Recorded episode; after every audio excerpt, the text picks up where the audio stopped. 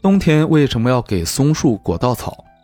到了寒冬，公园里面的松树往往都被绑上一层稻草，就像是人穿上了裤子。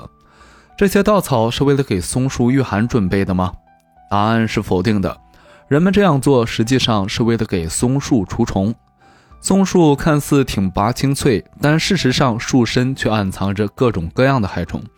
有一种害虫叫做松毛虫。它们在夏天的时候会把虫卵产在松叶上面，通常一只雌虫可以产下几百枚卵。这种卵孵化出来的幼虫会拼命地蚕食松叶，甚至可以让翠绿的松树短时间内就变得枯黄。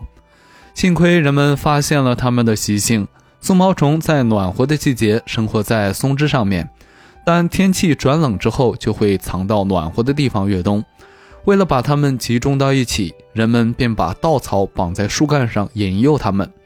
当大量的松毛虫钻进稻草，并准备迎接春天到来的时候，人们便把稻草卸下来，一把火烧掉，这样就能够轻轻松松地消灭大量的松毛虫了。